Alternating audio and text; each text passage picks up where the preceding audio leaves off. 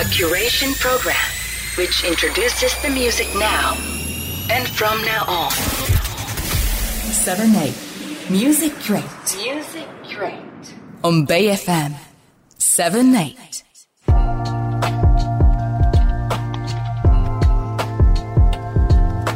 セブンエイトミュージックレート。この時間は音楽業界で活躍するさまざまな方に音楽業界の裏話をお聞きしていきます、えー本日ご出演いただくのは株式会社 LD&K の菅原さんです。菅原さんは東京のサーキットフェス東京コーリングをあの発起人でありインディーズレーベル LD&K で数々のアーティストを手掛け2021年2月には新レーベルステイフリーを立ち上げ第一弾アーティストとして僕らプッシュプルポット南の3組を発表。そして今日は先週トイズファクトリーからメジャーデビューを発表した僕らについてなどさまざまな話を菅原さんにたっぷりお話をお伺いしていきたいと思います。本日菅原さんよろしくお願いいたします。よろしくお願いします。もう菅原さんはご自身でもラジオ番組とかもされてますし、はい。もうラジオとかは結構いろんな番組出られてますよね。そうですね、ちょいちょいですね、僕もうずっとあの渋谷のラジオっていうのでずっとラジオやってる。はい。はい。お手柔らかにお願いしまはい、す、全然全然もうよろしくお願いします。はい。結構この番組があの、ええ。ポッドキャストでも配信されてまして、はいえあのいわゆるこう音楽業界に入りたいような若いこの10代の子たちから、結構メッセージが届いたりとか、結構聞いてくれたりとかしてますので、はいちょっとすごくあのベーシックな質問からいろいろさせていただくと思うんですがよろしくお願いします。はい、全然大丈夫です。はい、よろしくお願いします。まずはあの菅原さんがあの、まあ、LD&K に至るまでの,、はい。あのちょっと簡単な経歴などもしよければ教えていただけると嬉しいなと思ってます。えっと、まあ、出身が愛知県の名古屋市、名古屋ですね、名古屋出身で、まあ、高校まで名古屋で、大学東京出てきまして、それで、あのーその後に、定築っていうレコード会社に就職しました。はいはい。はい、でそこから、まあえっと、いろいろあって、えー、1999年かな？に LD&K に入って、えーはい。今に至るって感じですね。はい、なるほど。定築の時は、はい。あの新卒採用ってことは、はい。最初は営業職みたいなのも菅原さんやられてたんですか？あのね、えっと、僕実は、えーはい。経理で採用されて経理やってたんですよ定築で。そう経理部資金課僕は初めて聞きましたそれ菅原さんから、うん。あのそうなんですはい。僕経理マンですもともと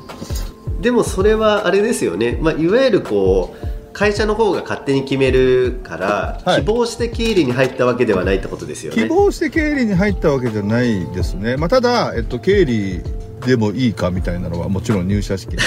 そうなんであそうなんですか、意外、はい、もう全然想像できない。あの僕だからちょっと大学の時にちょっと会計士になろうと思ってちょっと勉強したこともあったりとかしてあ結構そうだった会計わかるんですよ簿記とかそういう基礎知識はあってあの試験はもちろん落ちてるんですけなるほど。はい。最初はじゃあ経理から入って、はい。そのいわゆる音楽制作に、はい。あの移行したタイミングっていうのはどういうタイミングだったんですか？あのね正直、まあ、大学僕法政大学なんですけども、はい。まあ、大学時代ちょっとサークルとかで音楽やってたりとかしてて、まあ、プレイヤーレベルとしてもすごく低いしあの制作やりたいとかっていうことは、ま全く思ってなかったんですよ。そのあそうなんですか？そうそうそう。で僕どっちかっていうとやっぱその人がすごく好きなんでなんかうんうん漠然と、まあ、ただその仕事が本当にしたくなかったんですよ。とにかく。本当にもう。なるほど。今でもしたくないんですけどだから ずっと遊んでたくめちゃめちゃしてるじゃないですか。だから遊んでるつもりでやってるんで仕事してるつもりはやっぱないんですよね。なんで好きなことしかやりたくないんでまあ本当にまあじゃあ何があるかな？って時にやっぱ音楽好きだからまあその会計士になろうとはかちょっと思ってたんですけど、まあはい。計算好きじゃないしなと思ってやっぱ音楽にしようと思って、まあ、途中で方方向を切り替えて就職活動を始めてまあとにかくレコード会社入んなきゃと思ってまああのーまあ、いくつか受けたんですけど、あの最終的に定築に入ることになったって感じですね。はい、なるほどでもその定畜さんに入られて、はい。あのまあ、いわゆる音楽の部門に行ってからは、はい。い、わゆる A&R みたいなこともやられてたんですか定畜さん。でで一切やってないですよ。だから経理やって。あそうなんですか定畜では。3年4年経理やって資金課っていうところに行ってその後あまりにも僕が言うこと聞かないんで会社はもうゴールして それで音楽出版社があったんですね。で当時定築はいはいはいはい。あの MCA っていうあの今でいうユニバーサルっていう会社があるんですけどはいはいはいはい。あの松下の子会社だったんでうんうんうんうん。あのパナソニックミュージックっていうのがあったんですね。で MCA とパナソニックと合弁で定畜と MCA かな。あのやってる MCA パナソニックミュージックっていう名前だけ聞くとめちゃめちゃかっこいいあのこいい。音楽音楽出版社があって、まあ、そこに、まあ、出向じゃないですけどそこのあのスタッフとしてしばらく音楽出版業の課長をやってました、あすごいですね。でも早早くして。そうまあまあ早くねか勝手に課長子会社の課長になって、ですよねはい。あの好き勝手やってましたよ本当に。それで、へー。アメリカとそのなんか文書のやり取りしたりとかよくわかんないまま適当にやってましたね。結構その当時あのすごいですね課長。課長でしたね。ただ別になんか予算があったわけでもないんで著作権の管理だけを主にする会社だったんですけど原版とかもいくつか持ってて、当時あのテイトワとか、ズボンズとかお結構いい感じの原版があったんですよ。それすごい。うん、それをだから活用して映画のタイアップアメリカからオファーが来てそれでズボンズ貯めたりとか、なんかよくわかんない。何にもわかんないままとかもやってえー、ました、すごい、はいはい。でもその流れであの LD&K の方に、はい。いわゆる入られたと思うんですけど、はい。あの LD&K でも音楽制作といいますかあのマネジメントでドラマチックアラスカとか本当にバンドを中心に、はい。あの菅原さんやられてたと思うんですけどそこでは基本的にマネジメントとしてマネージャーとしてい。ろんなアーティストと、あのお仕事してた感じなんでしょうか？そうですね。最初はだからそれこそ、あのー LDK に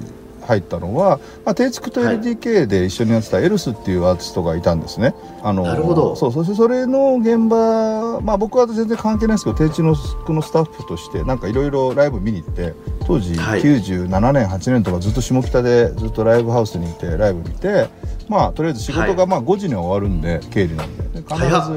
ず毎日下北でライブ見てて。でその中にエルスとか。あまあなんかそれこそえー。KOGA とかアンダーフラワーとか、あの華やかりし頃 UK とかみんないろいろいて、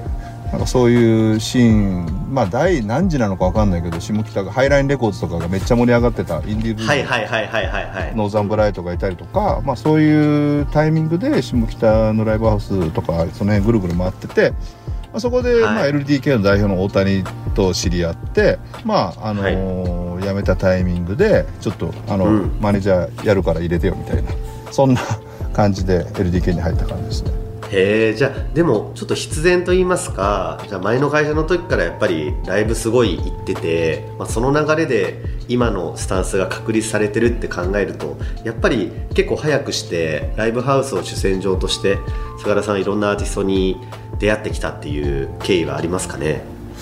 まあそうですね。あのまあ高校時代にやっぱり名古屋だったんですけどあの当時はい。ライブハウスにしょっちゅう行って高校時代、うん。うんまあ、僕らの頃で言うとあの、まあ、ちょっと売れちゃってましたけどラフィンノーズとか、まあ、名古屋でスタークラブとかあ,、とはニューエストモデルソウルフラワーユニオンの前身バンドだとか、うんうんまあなんかそういうあとあのナゴム系だったり有頂天とかその辺も見てたりとか。したんでライブハウスにずっと通ってたのはありましたね。でそれでまああ。大学入ってからはそこまでライブハウス行ってなかったですけども、やっぱり定畜入ってお金もまあ社会人だからあるしあと本当に暇だったんで、経理で仕事が。なんか夜することなかったんで。ケリーがそうなんですね、なるほど。だから毎日ライブハウスにいましたね本当に。へえ。その流れでいわゆるこう東京コーリングっていう一つ、はい。あの大きなイベントを立ち上げる流れになると思うんですけど僕もあの菅原さんのお名前をあの知るきっかけになったのがやっぱりあの東京コーリング立ち上げの一発目の時に言ってみたら東京でそういうサーキットって実現難しいんじゃないかって思ってたんですよね。すごいあまりにも規模が大きすぎて、あの南ホイールはやっぱり大阪っていう場所があるから、はい。まあ、それもすごい本当に大変なことだと思うんですけどそれをなんか東京で立ち上げるっていうのを当時すごいことだなと思ったんですけどこの東京コーディングをあの立ち上げようと思ったあの理由というかきっかけがあればぜひ教えてください。あのーまあちょっと端折って話すと、まあ、LDK 入ってそもそもマネージャーをやってたんですねあのアーティストの、でまあそれこそトイズファクトリーでやってたロボショップマニアのマネージャーに最初ついてその次シンバルズっていうあのビクターでやってたアはいーティストのマネージャーをやりま。した、はい。であとその後にあのまあえっとチーフ的な感じになって現場からは離れたんですけども辻彩乃とかあとガーガースペシャルとか、で結構軒並みメジャーアーティストがめちゃめちゃ多かったんですよ。で結局その辺のアーティストって僕が入る前にあのうちの代表の大谷が見つけてきたアーティストばっかりで当時はビークルの日高君とかもいたんでなんかそういうちょっとストレートなとか、結構いっぱいいたんですよアーティストでそういうすごいですね。しかもジャンルレスですね。まあだからやっぱりそこはあのーうちの大谷がすごくやっぱり誰よりもアーティストだと思うんですけど、あのーうん。結構その音楽を見る力だったりとかすごいと思うんですよね。うん。はい。だからもうそろそろうんまあ当時フジファブリックとかもうちにいたしなんか結構マジっすか？すごいすごいレベルですねそれ。でただまあみんないなくなっちゃうんですけどだからマネジメントっていうよりかはやっぱりそのインディーズレーベルとしてのレーベルとしてすごくやっぱりあの先見があるというか、うんまあ、当時はやっぱり数も少なかったんで、まあ、割とはいは LDK ってインディーズレベルでは当時相当強かったと思うんで結構いいアーティストが揃ってた感じなんですよね、ただその後、はい。えっとまあシンバルズも解散したりとかロボショップマニアも割と早めにいなくなっちゃってでなんかやんなきゃいけないなっていうところで、あのーまあ、マニラバっていうアーティストを僕最初に自分で手掛けたアーティストとしては、はい。マニラバっていうアーティスト青森のアーティストなんですけどテレビ朝日ミュージックと一緒にやって、まあ、なんかその、はい。レーベルというかそのレコード会社として当時やっぱりそのやっぱりあのー売り上げの大半がやっぱり CD だったじゃないですか。まだインディーズバブルがあって、まあそれこそガガガスペシャルとかアルバム30万枚ぐらい売れてたのかな、まあ、そのソニーの一発目とか。すごいですね。なので30万。それ大ヒットアルバムそうなんですよ。だからそれが売れるんだったら、まあ、そっちの方が、まあ、あの会社的には経営的にいいなっていうことがあって、まあ、単純にヒットするアーティストを探したいなっていうところで、まあ、マネジメントになってしまうとやっぱりあの今の契約とそんな変わらないですけどもやっぱり CD の売り上げがほとんど入ってこなくなってしまうっていうのがあって自社でやっぱりレーベルをやんなきゃいけないなっていうのがありましてでそういう意味で、はい。まあ、そのためにちょっとあのーテレビ局系の出版社と組んでプロモーションの枠をしっかり確保してっていう意味でマニラバっていうやつとあとカルカヤマコトとかいくつか寺朝さんと組んで、うはい。あのレーベルとしてやってたんですよね。でその後、まああの結構それ売れて、まあ、マニラバもあのボボボーボボーボボのタイアップとかやって新アルバムなんかね7万枚ぐらい売れたのかな。まあまあ売れてたんですよ。すごいですね。そうそ7万枚すごいですね。まあ、と当時だとそんなことないんですけど今だったらめっちゃすごいと思うんですけどカルカヤもまあコンスタントに3万とかアルバム売れてたんで、え結構良かったんですけどまあなんかちょっといろいろある中で、まあ、またアーティストも解散してでそこで出会ったのが、まあ、カリウシゴジャっていうアーティストと出会ってで彼をなるほど。そこで出会うんですね。そうですね。2006年ぐらいにカリウシゴジャ見つけて「まあ、アンマー」っていう曲がいきなり当たったりとかして、まあそれでしばらくやってたんですけど、まあ、なんか安定してきた中であのレコード会社の,、あの売り上げがどんどん減っていくじゃないですか。そのぐらいから、ね。2010年ぐらいから。うん。ちょっと急にシュリンクしていきシュますよね。リンクしてってやっぱ配信時代になっていく。でもはい。やっぱり日本ってそこがすごく遅かったんでなかなか配信時代に行かない。いまだにまだ行ってないというかまだパッケージありますからね、はい。日本って。で多分、はい。欧米だったり韓国に比べると10年以上遅れてると思うんですけどもそうですね。状況が。はい。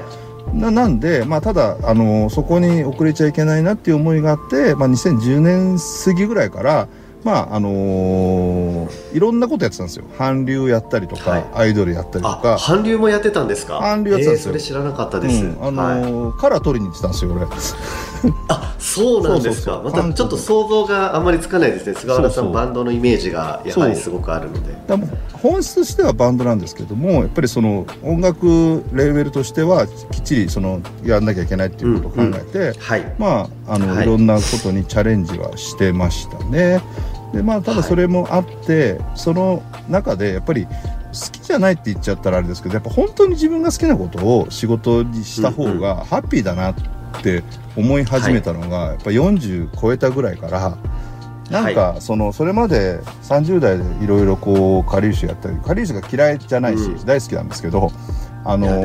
なんかはい。もっと、あのそれこそライブハウスとは一線を隠してたというかカリウシってどっちかというと、もうちょっとそのお茶の間というかテレビというかそうですね、タイプ取って、うん。それでぶっちゃけ「紅白」狙うっていうプランニングでずっと動いてたんですよね。はい、カリウシボヤッチの「アンマー」を「紅白」で歌ってもらうってっていうのをなんか、はい。すごくイメージして動いてたんでどっちかというとライブハウスのシーンから離れていて、フェスだったりとか。はい。なんですけどまあもともとやっぱりその好きな自分が好きな高校時代通ってたライブハウスだったりとかっていうところにやっぱあの限定回帰しようかなっていうことを思ってそれで、あのバンド探したんですよ。いろいろ。でそこで出てきたのがはいドラマチカアラスカっていうアーティストに出会ってで彼らをど。プロモーションするにあたってこれまでのレコード会社の立ち位置ではなくて、まあ、マネジメントだし、もうちょっとライブハウス寄りの視点に立って、はい。あのプロデュースというか、そのしていきたいなっていうことを思ってあの始めたのが2010年12年13年ぐらいからですかね。からなんですよね。はいちょっと話ありがとう長くなっちゃった。ございますいえいえとんでもないです。菅原さんまだまだ話お伺いしたいので、はい。ちょっと今週はちょっとお時間になってしまったんですけど、ちょっと来週もぜひはい。ゲストで来ていただいてよろしいでしょうか、わかりました。ぜひぜひよろしくお願いします。ありがとうございます。じゃあ菅原さんちょっと最後にですねあの、はい。3曲、はい。あのおすすめの曲をですねはい。3曲をお願いできればと思います。よろしくお願いします。えっ、と1曲目はあれですねあのーえー、戸井さんで松崎さんと一緒にやらせてもらってる「僕ら」のっていうアーティストで「えー群青花」え2曲目は、えー、とあのプシプルポットっていうバンドの「えー笑って」をお願いします。